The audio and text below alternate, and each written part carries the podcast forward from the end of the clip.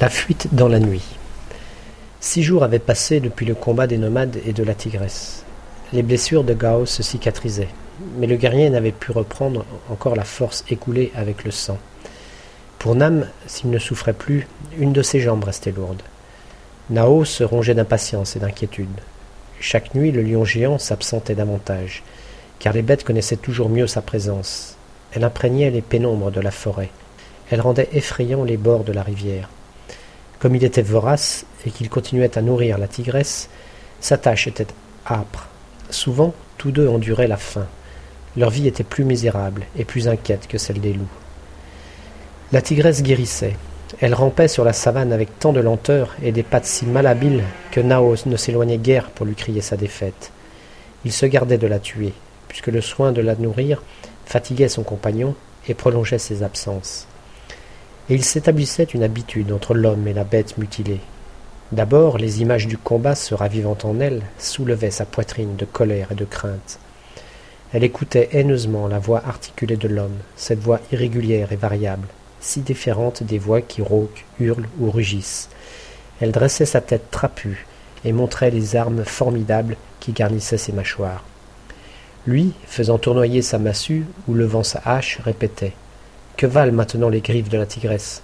Nao peut lui briser les dents avec la massue, lui ouvrir le ventre avec les pieux. La tigresse n'a pas plus de force contre Nao que le daim ou le saïga. Elle s'accoutumait au discours, au tournoiement des armes. Elle fixait la lumière verte de ses yeux, déjà rouverts, sur la singulière silhouette verticale. Et quoiqu'elle se souvînt des coups terribles de la massue, elle ne redoutait plus d'autres coups, la nature des êtres étant de croire à la persistance de ce qu'ils voient se renouveler. Puisque chaque fois Nao levait sa massue sans la battre, elle s'attendait qu'il ne la battrait point. Comme, d'autre part, elle avait connu que l'homme était redoutable, elle ne le considérait plus comme une proie. Elle se familiarisait simplement avec sa présence, et la familiarité sans but pour toutes les bêtes est une sorte de sympathie. Nao, à la fin, trouvait plaisir à laisser vivre la féline. Sa victoire en était plus continue plus sûre. Et par là, lui aussi ressentait pour elle un confus attachement.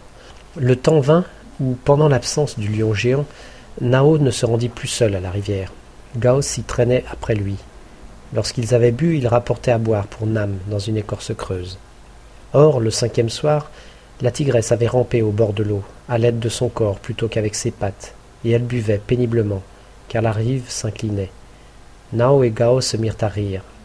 Le fils du léopard disait Une hyène est maintenant plus forte que la tigresse, les loups la tueraient. Puis, ayant rempli d'eau l'écorce creuse, il se plut par bravade à la poser devant la tigresse. Elle feula doucement. Elle but. Cela divertit les nomades, si bien que Nao recommença.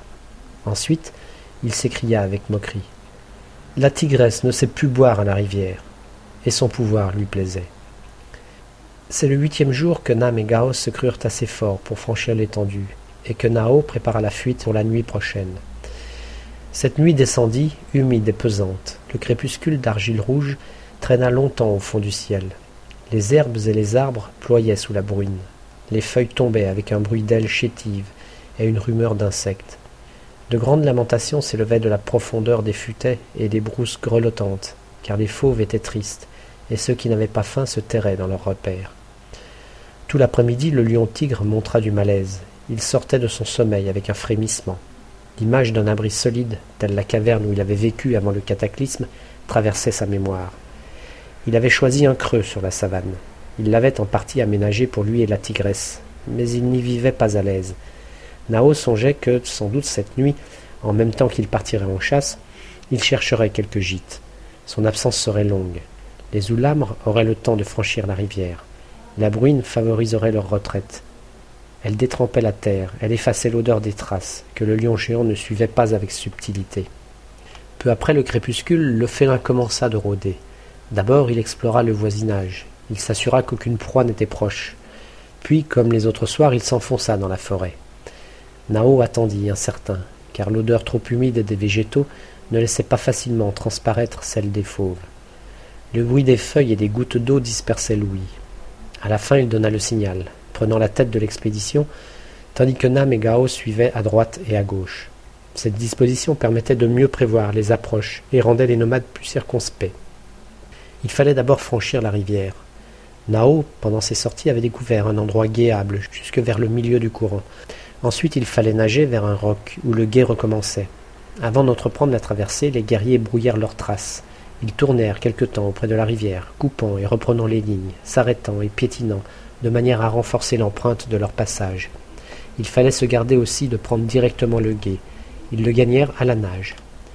Sur l'autre rive, ils recommencèrent d'entrecroiser leurs pas, décrivant de longs lacets et des courbes capricieuses.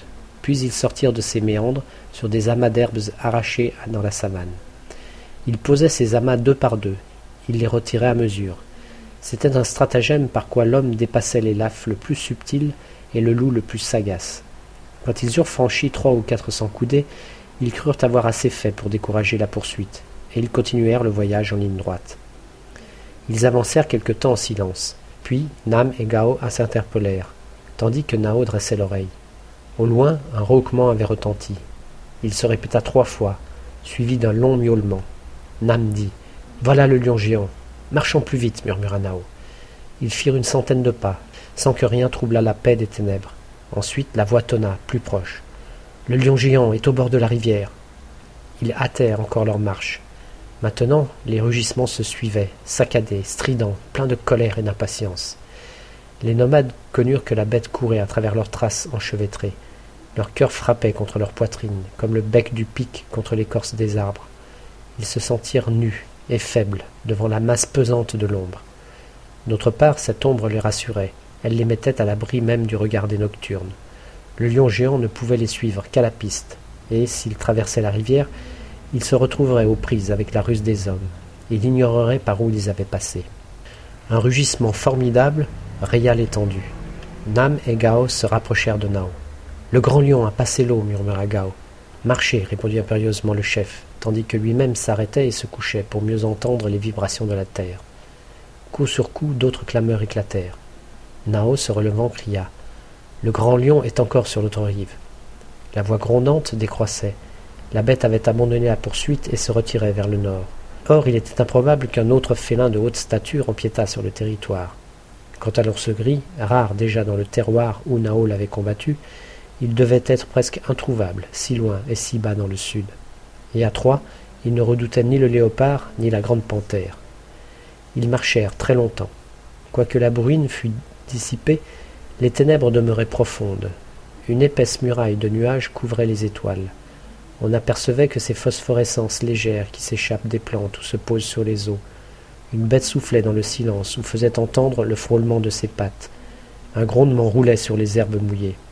Des fauves en chasse hurlaient, glapissaient, aboyaient. Les oulames s'arrêtèrent pour saisir les bruits et les senteurs, qui sont comme la rôderie aérienne des bêtes. Enfin, Nam et Gao commencèrent à se lasser. Nam sentait une faiblesse autour de ses os. Les cicatrices de Gao étaient plus chaudes, il fallait chercher un abri. Pourtant ils franchirent encore quatre mille coudées.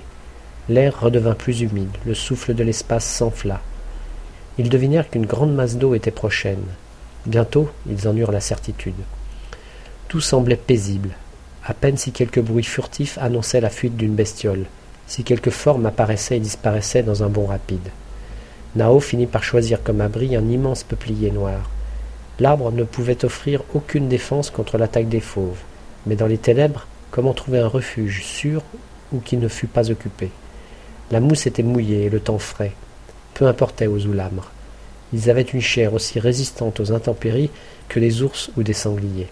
Nam et Gao s'étendirent sur le sol et s'anéantirent tout de suite dans le sommeil. Nao veillait. Il n'était pas là. Il avait pris de longs repos sous les pierres basaltiques et, bien préparé aux marches, aux travaux et aux combats, il résolut de prolonger sa garde pour que Nam et Gao fussent plus forts.